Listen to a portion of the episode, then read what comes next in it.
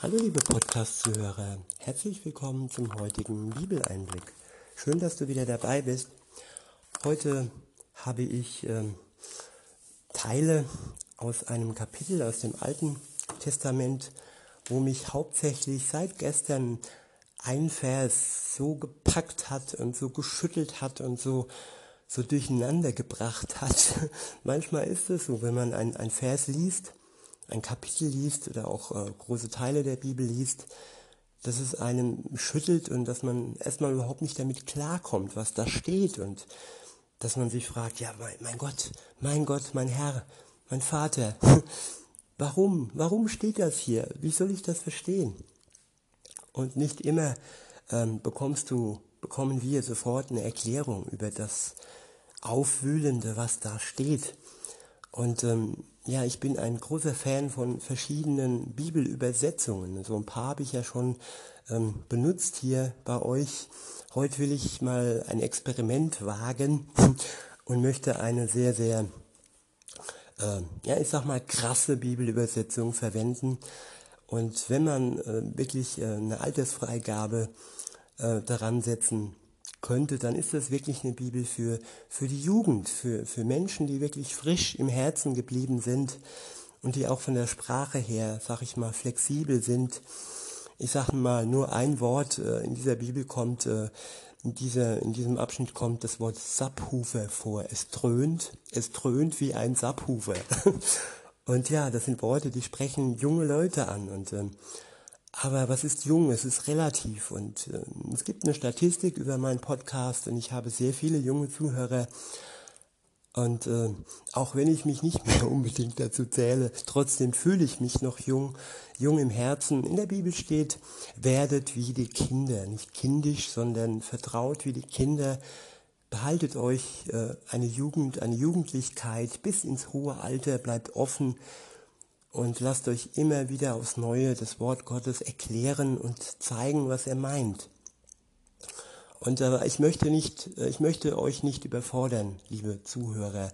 Gerade die, die jetzt sich voll, völlig abgeschreckt fühlen von dieser Übersetzung. Ich meine nämlich die, die Volksbibel mit X, also Volk, Volks mit V und X. Das ist äh, die Bibel der Jesus Freaks Bewegung ähm, angefangen von Martin Dreyer ist es, glaube ich, der Gründer der, der Jesus Freaks Bewegung in Deutschland. Und es gab damals, wie das so gestartet ist, auch so eine Wiki-Wiki, eine Volkswiki. Und da haben ganz, ganz viele an dieser Bibel geschrieben. Es wurde viel korrigiert und viel verändert.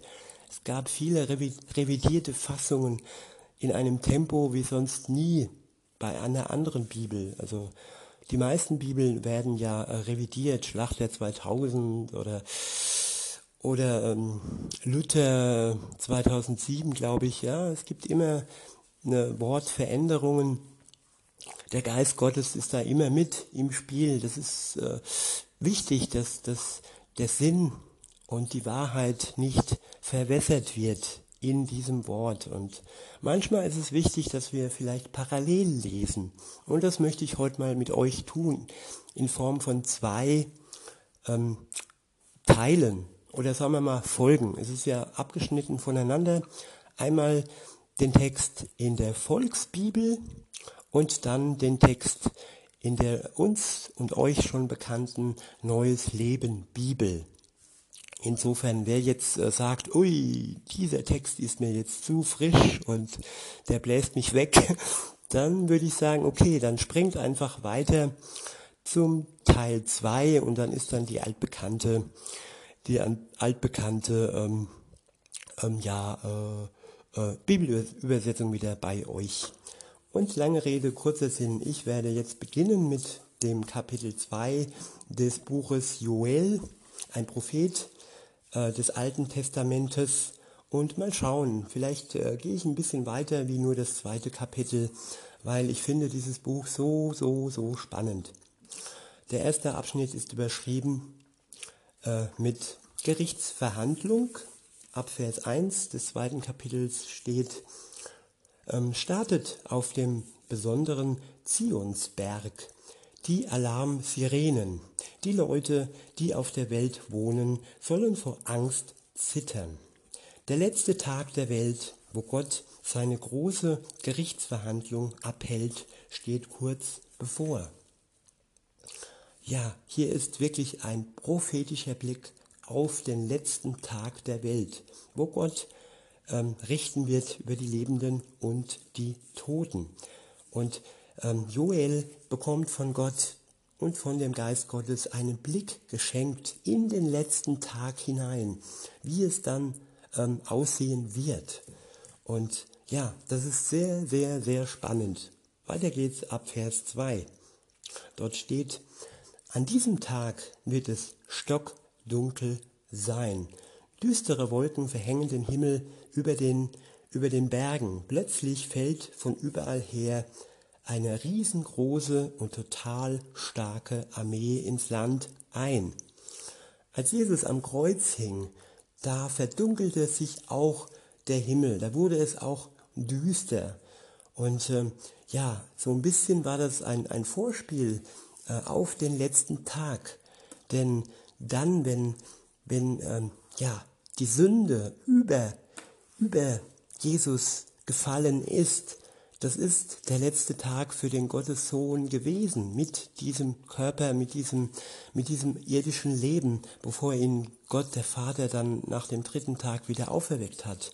Aber es war auch ein letzter Tag, ein letzter Tag des alten Bundes und dann, äh, ja, ab der, ab, ab Ostern praktisch der neue Bund und ja, das neue Leben an sich. Und darum wird es auch noch geben, gehen in diesen Kapiteln und dann auch ähm, im zweiten Teil hauptsächlich um das Neue, dass Gott etwas Neues schafft.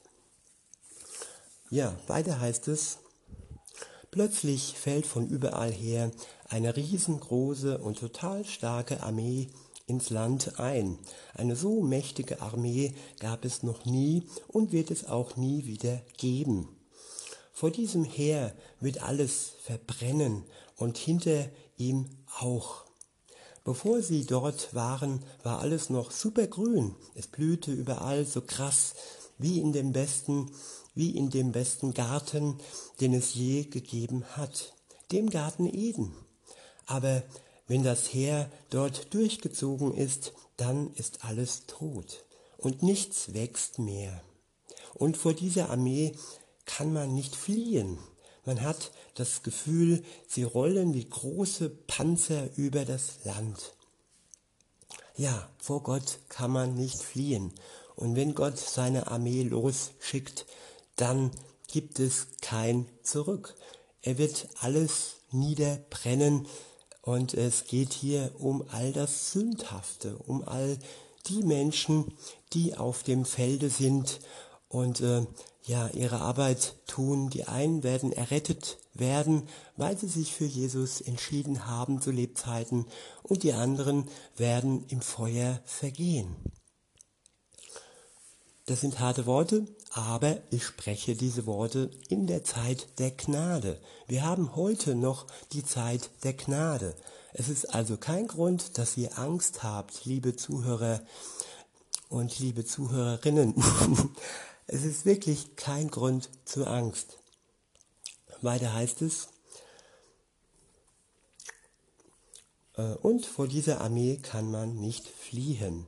Man hat das Gefühl, sie rollen wie große Panzer über das Land. Ihre Motoren dröhnen schon von weitem, wenn sie über die Berge fahren. Das klingt wie ein Subwoofer, der einfach alles umhaut. Unglaublich viele Soldaten, eine mega große Armee stürmt heran. Die stärkste Armee, die es jemals gab, zieht in den Krieg. Wenn die Menschen diese Armee sehen, kriegen sie alle Angst. Und das Blut gefriert ihnen in den Adern. Die Einzelkämpfer mit Spezialausbildung rennen los und klettern über die Schutzmauern. Es gibt nichts, was sie aufhalten kann, denn sie halten an ihrem Ziel fest. Keiner setzt den anderen unter Druck oder behindert ihn, sondern sie unterstützen sich gegenseitig. Sie ziehen durch die Fronten, keiner kann sie aufhalten. Wenn sie in der Stadt sind, stürmen sie die Häuser und klettern wie Diebe durch die Fenster. Es sind so viele und wenn sie zusammen marschieren, bebt die ganze Erde. Es wird sehr viel Staub aufgewirbelt, so viel, dass man die Sonne, den Mond und auch die Sterne nicht mehr sehen kann. Der General dieser Armee ist Gott selbst. Er führt sie an. Wenn er mit seiner heftigen Stimme einen Befehl erteilt, spricht er so laut, dass auch der letzte Soldat ganz hinten rechts in seinem großen Heer das hört. Diese Armee führt seine Befehle aus. Wenn dieser Tag kommt, wird es sehr ätzend. Die Frage ist, wer den Tag überhaupt überleben kann? Ja, wer kann diesen Tag überleben? Das ist die große Frage. Und der nächste Abschnitt ist überschrieben und er enthält direkt auch schon die Antwort auf die Frage. Die Überschrift lautet, ändert euer Leben. Ab Vers 12 heißt es, ihr könnt aber noch immer zu mir kommen, sagt Gott. Ich wiederhole, ihr könnt aber noch immer zu mir kommen, sagt Gott, aber macht das radikal mit allem, was geht. Aber macht das radikal mit allem, was geht. Das sind starke Worte radikal. Bist du radikal oder bist du nur ein bisschen, ein bisschen interessiert an Gott?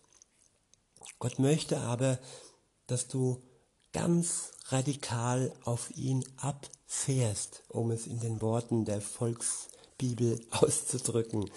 Ja, er sehnt sich danach, dass wir ganz radikal ähm, nach ihm abfahren dass wir unser Herz komplett ihm schenken. Und ja, das ist der Vers, der mich so ähm, aufgewühlt hat in, in den anderen Übersetzungen. Das dann im zweiten Teil mehr, dazu dann mehr, weil in dieser Übersetzung, ja, ist der Vers an sich nicht so krass. Aber ja, das ist so, wie die Übersetzung halt ist. Weiter heißt es, aber macht das radikal mit allem, was geht zeigt, dass es euch wirklich leid tut, was ihr getan habt. Genau, das ist der Vers, den meine ich. Und ähm, ich finde die Übersetzung wirklich cool, wenn man dann zwei äh, Übersetzungen gegenüberstellt. Also merkt euch schon mal den Vers 12 für den zweiten Teil von heute, wenn ihr den zweiten Teil hören möchtet, weil es geht ja ums Gleiche, nur über mit einer anderen Übersetzung. Ich wiederhole nochmal den Vers. Ähm, in Vers 12 heißt es, ihr, könnt, ihr könntet aber noch immer zu mir umkehren. Äh, sorry. Ihr könntet aber noch immer zu mir zurückkommen, sagt Gott. Aber macht das radikal, mit allem, was geht. Zeigt, dass es euch wirklich leid tut, was ihr getan habt. Die Bibel nennt es Buße tun. Tut Buße, Reue zeigen, tief im Herzen, ja, Trauer empfinden. Trauer darüber, dass das, was passiert ist in meinem Leben, bevor ich mein Leben Gott übergeben habe, oder halt auch gestern oder letzte Woche, wenn ich wieder mal schwach geworden bin, wenn mich meine Begierden mal wieder, ja, ja, wenn ich, wenn ich sie äh, habe, wenn ich ihnen freien Lauf gelassen habe und die Notbremse nicht gezogen habe und mich verloren habe und mein Herz an Dinge, an Menschen, an Lehre, an, an, an fremde Lehren, ja, oder an Menschen verloren habe, dann ist es nötig, dass mein Herz eine Reinigung bekommt, dass mein Herz erneuert wird, dass mein Herz neu ausgerichtet wird. Und ähm, ja, in der anderen Übersetzung heißt es, ja, zerreißt euer Herz. Dazu später aber mehr. Hier heißt es erstmal, ja, dass wir radikal sein sollen und wirklich zeigen, dass es uns ganz tief von Herzen leid tut, was wir getan haben. Und wenn das so ist, dann wird Gott gnädig sein.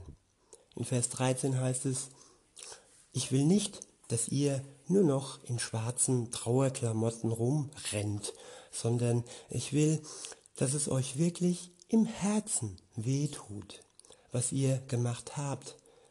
Kommt wieder zurück zu mir, zu eurem Gott. Ich liebe euch ohne Ende.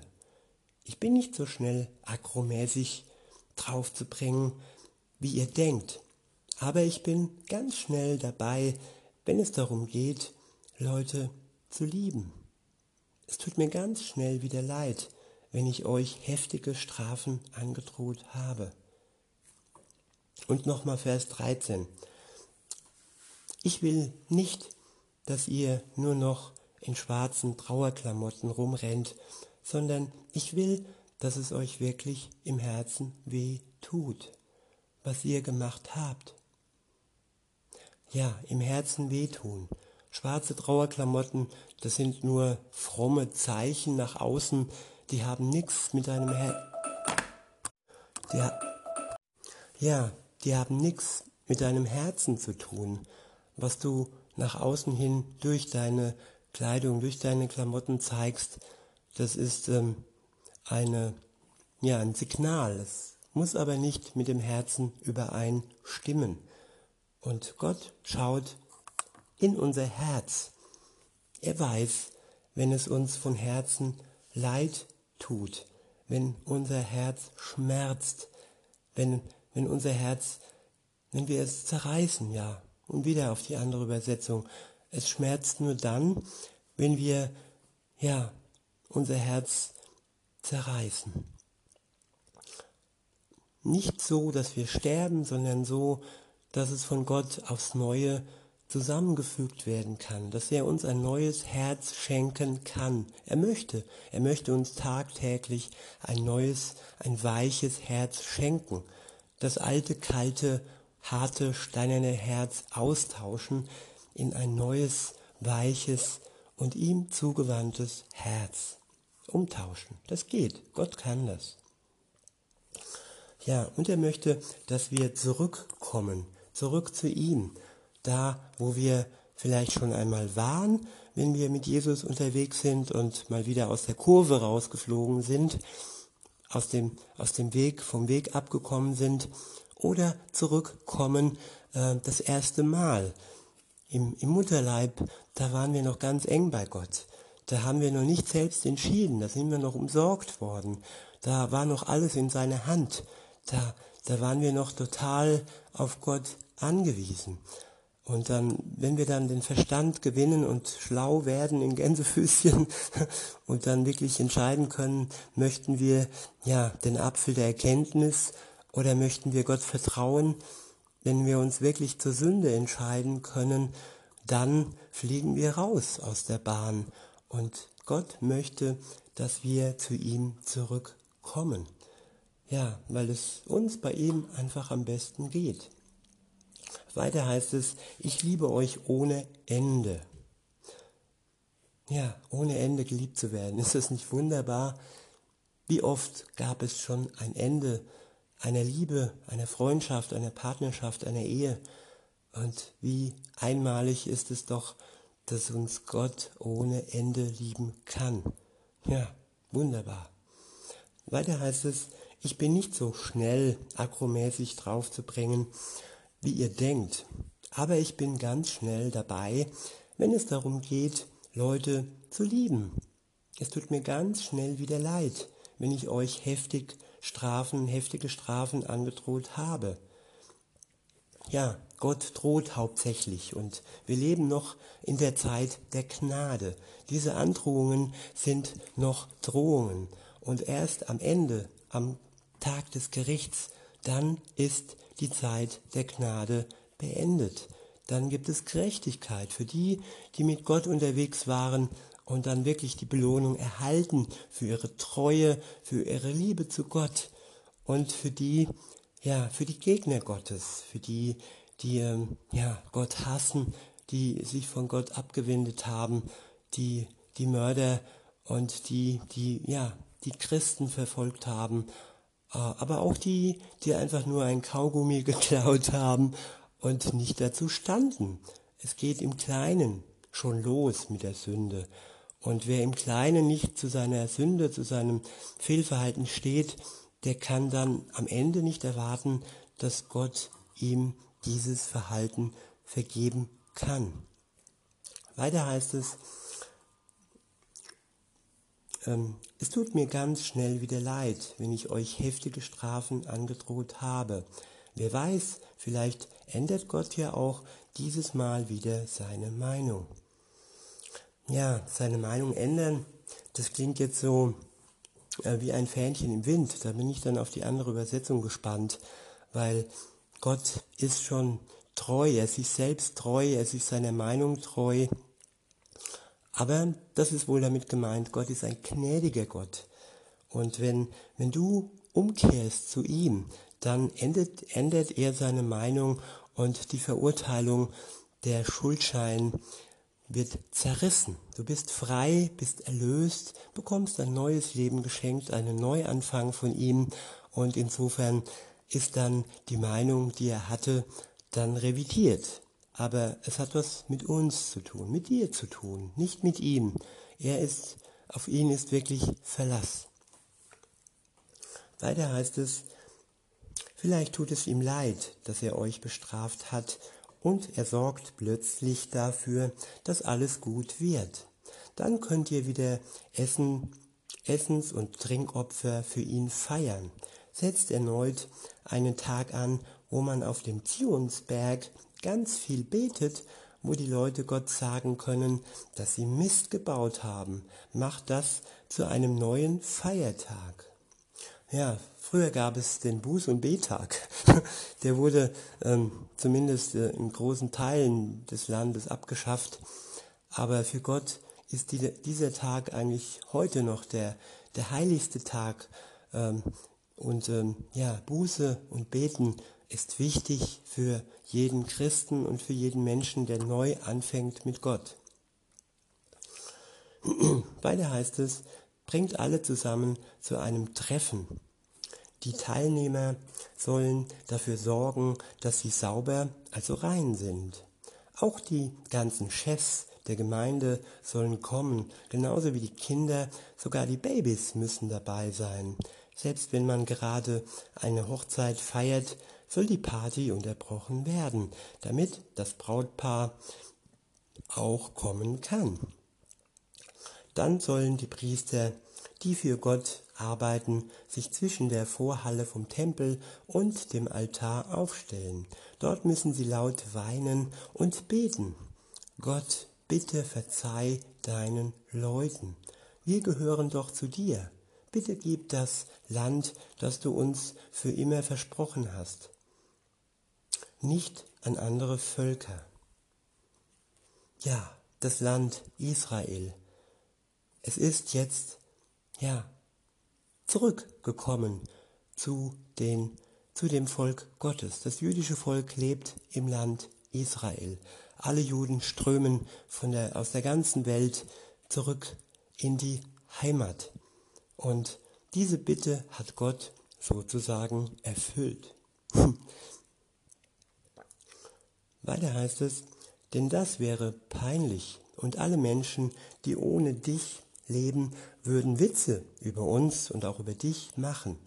Es wäre doch nicht so prall, wenn die Menschen überall sagen, na, wo ist denn jetzt euer Gott geblieben?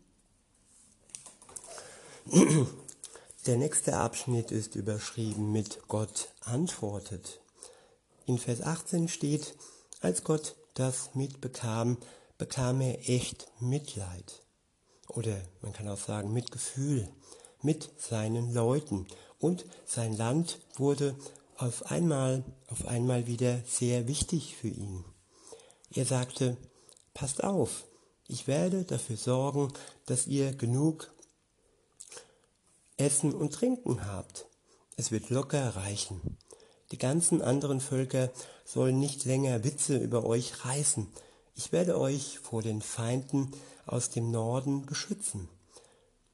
Die Vorhut von deren Armee wird im toten Meer ersaufen. Die Nachhut werde ich im Mittelmeer versenken. Den Rest von deren Armee werde ich in die Wüste treiben, wo sie kaputt gehen. Überall werden ihre Leichen rumliegen und vergammeln. Den Gestank wird man überall riechen. Ich werde sie dafür bestrafen, dass sie einen auf dicke Hose gemacht haben und dachten, sie wären die Größten. Die Felder brauchen nichts mehr zu befürchten. Ihnen wird nichts passieren. Ihr könnt euch freuen und laut losjubeln. Ich werde zeigen, was ich so drauf habe. Die Tiere auf den Wiesen brauchen auch keine Angst mehr zu haben. Das Gras wird wieder wachsen, alles wird grün sein. Die Bäume werden wieder Früchte tragen, auch der Apfelbaum und der Weinstock werden wieder eine gute Ernte einbringen.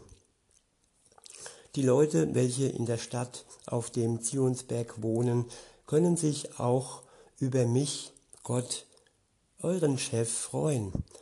Ich werde euch zeigen, wie sehr ich euch liebe. Ich sorge dafür, dass es regnet. Es wird so sein wie früher. Sowohl im Herbst als auch im Frühling wird es immer genug regnen. Die Getreidesilos werden voll sein und in den Weinkellern werden die Fässer bis zur Decke stehen. Auch Ölfässer werden reichlich vorhanden sein. Ich hatte dafür gesorgt, dass eine Armee gegen euch kämpft. Aber die ganze Ernte, die euch durch diese riesengroße Armee verloren gegangen sind, werde ich euch zurückgeben. Dann werdet ihr euch wieder die Bäuche vollschlagen. Ihr werdet mir dafür danken, weil ich euch so krass geholfen habe. Und das ist das Ziel. Das Ziel ist der Dank an Gott, dass wir uns zurückbesinnen und dass unser Herz heilen kann und dass wir Gott dafür danken, dass er uns erneut beschenkt mit allem, was wir brauchen. Auch mit Wein. Meine Leute sollen sich nie wieder schämen müssen. Und dann werdet ihr kapieren, dass ich immer bei euch bin, heißt es weiter. Ich gehöre zu Israel. Ich bin euer Chef. Ich bin euer einziger Gott. Es gibt keinen anderen. Meine Leute sollen sich nie mehr schämen müssen.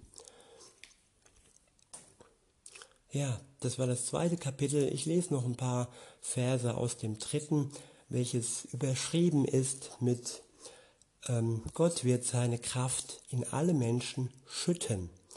Und diese Kraft, damit ist der Geist Gottes gemeint. Das kommt in dieser Übersetzung nicht so deutlich rüber, deshalb äh, füge ich das schon mal im Vorfeld hinzu. Aber trotzdem, weiter geht's. Kapitel 3, Vers 1, dort steht, dann sagte Gott noch, wenn das alles vorbei ist, dann passiert noch etwas ganz Heftiges.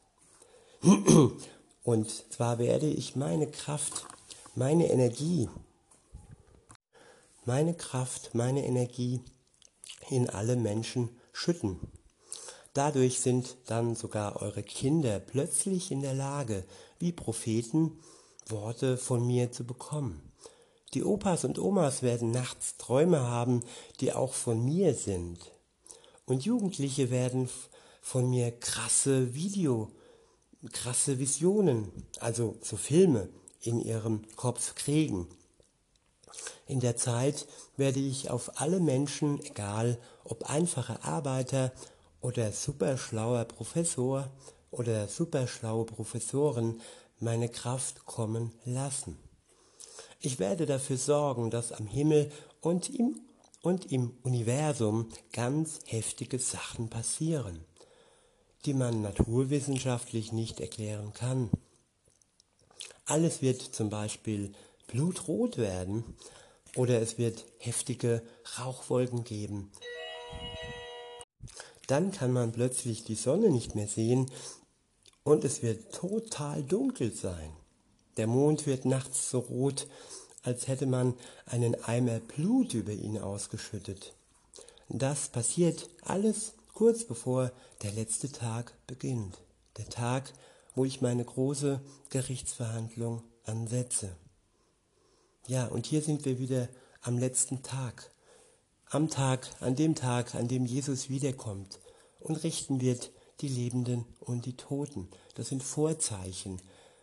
Und wer sie deuten mag, der, ja, kann sich etwas bereiter fühlen.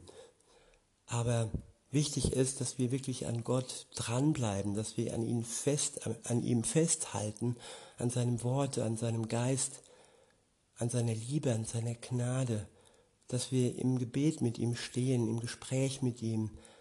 Es steht an einer anderen Stelle, betet ohne Unterlass, ja, wie mit einem Freund, wie mit einem Partner, wie mit mit dem Ehepartner. Mit dem redet man auch. Nicht permanent, aber ohne Unterlass. Mit dem hört man nicht auf zu reden. Die Kommunikation fließt. Sie bleibt bestehen. Sie wird nicht unterbrochen. Das Band der Liebe bleibt.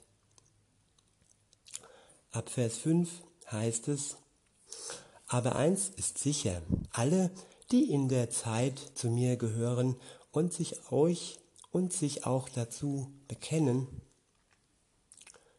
Und damit ist gemeint, alle, die sich heute, an diesem Tag, in dieser Zeit zu Gott gehören und sich zu Gott bekennen oder sich zu Gott heute bekehren. Ja, wenn du soweit bist, liebe Zuhörerin, liebe Zuhörer, dann, ja, dann fackele nicht lange, dann nimm seine Hand und Nimm seine Liebe an, ohne Vorleistung. Es geht nur darum, dass du anerkennst, was passiert ist in der Vergangenheit, dass du ohne ihn unterwegs warst und dass du seinem Geboten untreu warst, dass du ihm untreu warst und dass es dir im Herzen weh tut, was passiert ist, dass es dir im Herzen leid tut, dass es dir dein Herz zerreißt und dass es von Gott wieder zusammengefügt werden kann und erneuert werden kann, dass er dir ein neues Herz schenkt. Ich wiederhole, alle, die in der Zeit zu mir gehören und sich auch dazu bekennen, werden gerettet. Auf dem Zionsberg und in Jerusalem sollen die Leute gerettet werden. So habe ich Gott es versprochen. Wer von mir gerufen wurde, kommt durch. Wir kommen durch. Das ist das große Ziel, durch all das durchzukommen, durch das Heer, durch all die Kämpfe, durch all die Anfechtungen und am Ende bei Gott anzukommen, wenn er wiederkommt, wenn wir ihn sehen werden, wenn Jesus sichtbar wird. In diesem Sinne wünsche ich euch noch einen schönen Tag und wer Lust hat, kann das Ganze ja nochmal in einer anderen Übersetzung, so in einer Art Experiment in der guten alten ähm, Neues Leben Bibel sich zu Gemüte führen. Heute oder morgen. Aber wer zufrieden war mit dieser Übersetzung, ähm, ja, das freut mich und das war heute mal so, weil gerade der Vers 13, 12, da brauchte ich irgendwo auch noch einen anderen Blick, keinen anderen Sinn, sondern nur den Blick, der war mir wichtig heute. In diesem Sinne, einen schönen Tag und bis denne. Hallo liebe Podcast-Zuhörer, hier der zweite schon angekündigte Teil, nur für die, die das Thema noch ähm, ähm, von der altbekannten ähm, Neues Leben Bibel hören möchten, das ist die Bibelübersetzung, die ich äh, meistens benutze oder sagen wir so fast immer benutzt habe, wenn es um das Alte Testament geht. Und ähm, ja, im Vorfeld habe ich ja eben ähm, die Volksbibel benutzt, eine sehr, sehr frische und ähm, ja, FSK eventuell für jüngere Menschen gedachte Übersetzung. Und wenn das euch ein wenig zu, ich sag mal krass, äh, zu heavy war, dann hier das Ganze nochmal in der Übersetzung Neues Leben. Ähm, ich lese wieder ähm, das zweite Kapitel und Anfänge des dritten Kapitels. Und hier in dieser Übersetzung ist ähm, der erste Abschnitt überschrieben mit Der Tag des Herrn kommt unaufhaltsam. Die Wiederkunft, die Wiederkunft Jesu kommt unaufhaltsam, könnte man auch sagen. Ab Vers 1 heißt es in dieser Übersetzung, blast die Trompeten in Zion, erhebt eure Stimme auf meinem heiligen Berg. Alle Bewohner des Landes sollen zittern vor Furcht, denn der Tag des Herrn ist nahe. Es ist ein Tag voller Finsternis und Dunkelheit, ein Tag voll dunkelster Wolken. Es kommt über uns so, es kommt über uns wie sonst die ersten Sonnenstrahlen über die Berge. Ein mächtiges Heer, ein so riesiges hat noch niemand gesehen, und auch später wird es so etwas niemals mehr geben, weil es ja der letzte Tag ist. Weiter heißt es, und auch später wird es so etwas niemals mehr geben, bis in die fernsten Generationen. Seine Vorboten sind Feuer und es hinterlässt verbrannte Erde. Wo früher fruchtbares Land wie in Eden war, bleibt nur Wüste, bleiben nur wüste Felder zurück. Nichts und niemand kann entkommen. Sie sehen aus wie Pferde und sind auch so schnell wie diese.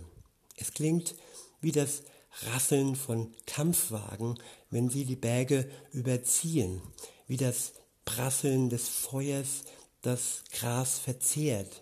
Sie sind wie ein mächtiges Heer mit klirrenden Waffen, bereit zum Kampf. Ganze Völker erzittern vor ihnen. Sie versetzen die Menschen in glühende Angst. Wie wilde Krieger erstürmen sie Mauern, durch nichts lassen sie sich beirren. Unaufhaltsam rücken sie vor, man kann sich ihnen nicht in den Weg stellen. Sie drängeln nicht, sie gehen geordnet und stetig ihren furchtbaren Gang. Sie durchbrechen jede Abwehr und, ihre, und ihr Zug nimmt kein Ende. Sie überrennen die Stadt und klettern über ihre Mauern. Wie ein schleichender Dieb dringen sie durch die Fenster in die Häuser ein. Das Land erzittert vor ihnen und der Himmel bebt. Die Sonne wird finster, der Mond wird nicht mehr leuchten und die Sterne nicht mehr strahlen. Mit donnernder Stimme befehligt Gott sein Heer.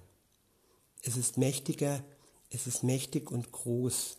Es führt den Willen des Herrn aus. Seine Kriegsmacht ist seine Kriegsmacht ist gewaltig, denn der Tag des Herrn ist ein furchtbarer, schrecklicher Tag. Wer kann ihn ertragen? Ja, wer kann ihn ertragen? Der nächste Abschnitt ist überschrieben mit Aufruf zur Buße. Ab Vers 12 und dann später 13, das sind die zwei Verse, wie gesagt, die, die mich dazu entschlossen, wo ich mich dazu entschlossen habe, das Ganze mal von zwei Bibelübersetzungen aus zu betrachten. Und hier kommt äh, ja eine andere Sichtweise, aber der Sinn an sich ist eigentlich der gleiche. Ab Vers 12 heißt es, doch jetzt, doch auch jetzt noch spricht der Herr, kommt zu mir zurück, schenkt mir eure Herzen. Kommt zu mir mit Fasten, Weinen und klagen. Ich wiederhole, doch auch jetzt noch spricht der Herr, kommt zu mir zurück, schenkt mir eure Herzen, kommt zu mir mit Fasten, Weinen und Klagen, aber zerreißt nicht nur äußerlich eure Kleider, sondern zerreißt eure Herzen. Ja, unsere Herzen zerreißen. Mit diesem Wort hatte ich anfänglich riesengroße Probleme. Wie kann Gott denn wollen, dass ich mein Herz zerreiße? Aber der tiefere Sinn, den kann euch wirklich der Heilige Geist geben. Und äh, ansatzweise erklärt hat er es mir so, wenn ich mein Herz an fremde, ähm, fremde Lehren hänge, wenn ich mein Herz an Menschen hänge, die mir nicht gut tun und die meine Ausrichtung auf Gott ähm, ja, verletzen und ähm, ähm, durcheinander bringen, dann bin ich nicht mehr für Gott bereit. Dann hat mein Herz darunter gelitten und meine Beziehung zu Gott leidet ebenfalls darunter. Und wenn ich erkenne, dass ich mich von Gott abwende, wenn mein Herz ähm, nicht mehr zu 100 Prozent Gott gehört, dann muss ich es zerreißen. Ich habe keine andere Wahl, weil all das, was man, was man mir so eingeflüstert hat, all die Lehren, die falschen, die, die fremden Lehren, die mit dem Wort Gottes nichts zu tun haben, sie, sie fressen sich in unser Herz. Es ätzt sich praktisch wie eine Säure in uns hinein und dann haben wir nur noch die eine einzige Wahl, unser Herz zu zerreißen. Aber wir tun es, weil wir wissen, dass Gott uns der Herz wieder zusammenfügt, dass er uns ein neues Herz schenkt. Kein steinernes Herz, das mit Säure ja zerfressen und hart geworden ist. Nein, ein weiches Herz.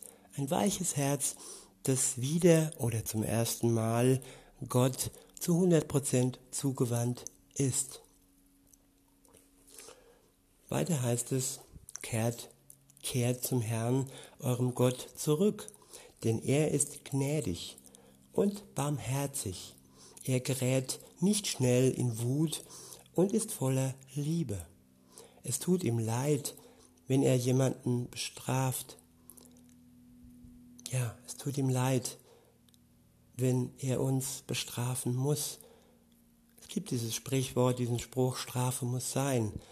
Und Strafe muss aus Liebe heraus geschehen, nicht aus Sadismus und nicht aus, aus der Absicht, jemand zu quälen. Nein, Gott will uns nicht quälen. Seine Strafe dient einfach nur dazu, dass wir ihm wieder volle Aufmerksamkeit schenken. Und sein Wesen ist die Liebe. Und es tut ihm leid, wenn er uns bestraft hat. Ja, er ist liebevoll. Ab Vers 14 heißt es, wer weiß, vielleicht lässt er sich erneut erweichen und bringt den Segen zurück statt des Unheils. Vielleicht wird er euch zu viel, so viel geben, dass ihr dem Herrn euren Gott wie früher Korn und Wein darbringen könnt.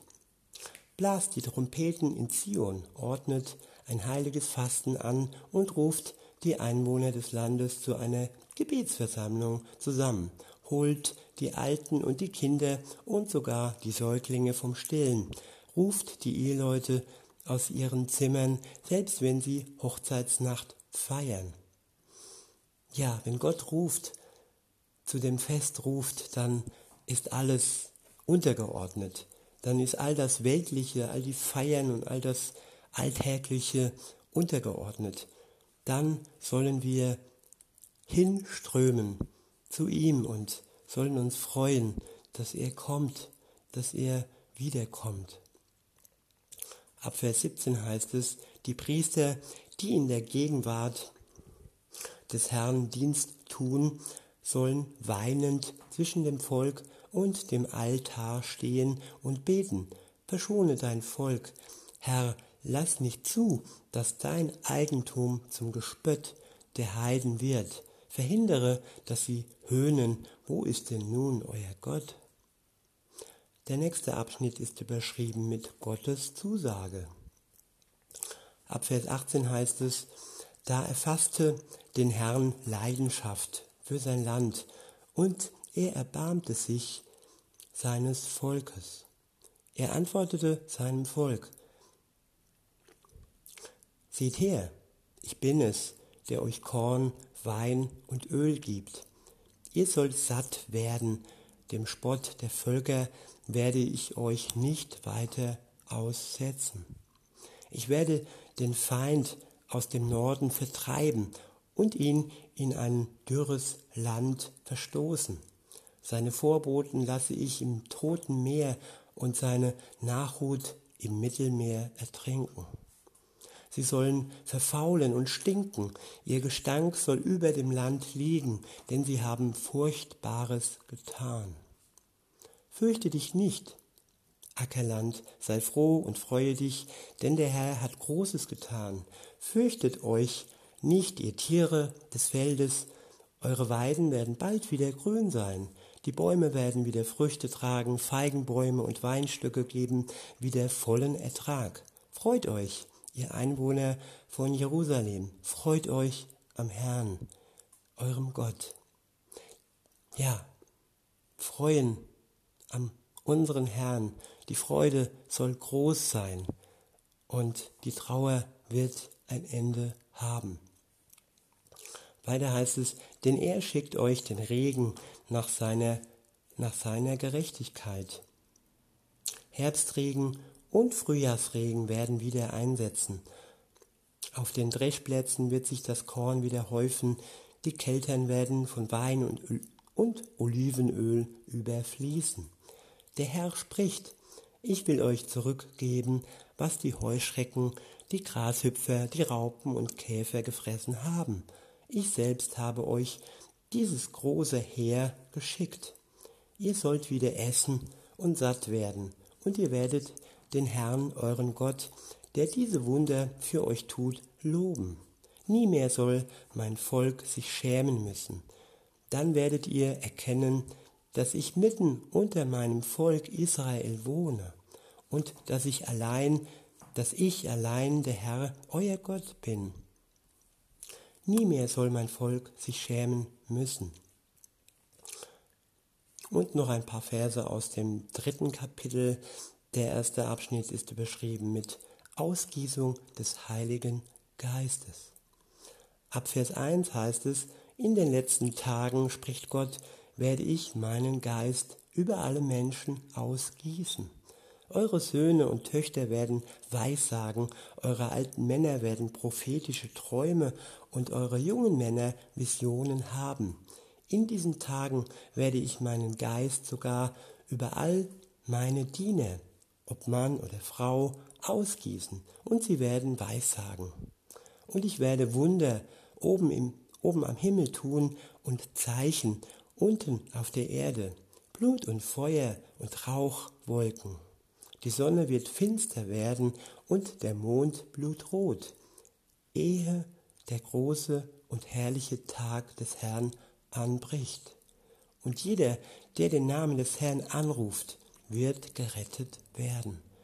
Denn auf dem Berg Zion und in, und in Jerusalem wird man Hilfe finden, wie es der Herr versprochen hat. Jeder, der sich an den Herrn wendet, wird entkommen. Ja, das waren heute zwei Blickwinkel auf das gleiche, auf die gleichen Worte. Und hier sieht man, wie, ja, wie wunderbar diese, diese Übersetzungen sind und wie, ja, wie man schöpfen kann aus jeder einzelnen und jeder kann für sich entscheiden, was seine Lieblingsübersetzung ist. Ich bin der Meinung für mich, es ist gut, wenn man mal zwei nebeneinander legt, legt und mal sich von zwei verschiedenen ähm, äh, Seiten das Gleiche und die Wahrheit betrachtet. Jo, und ich wünsche euch wirklich noch einen schönen Tag und sage bis denne.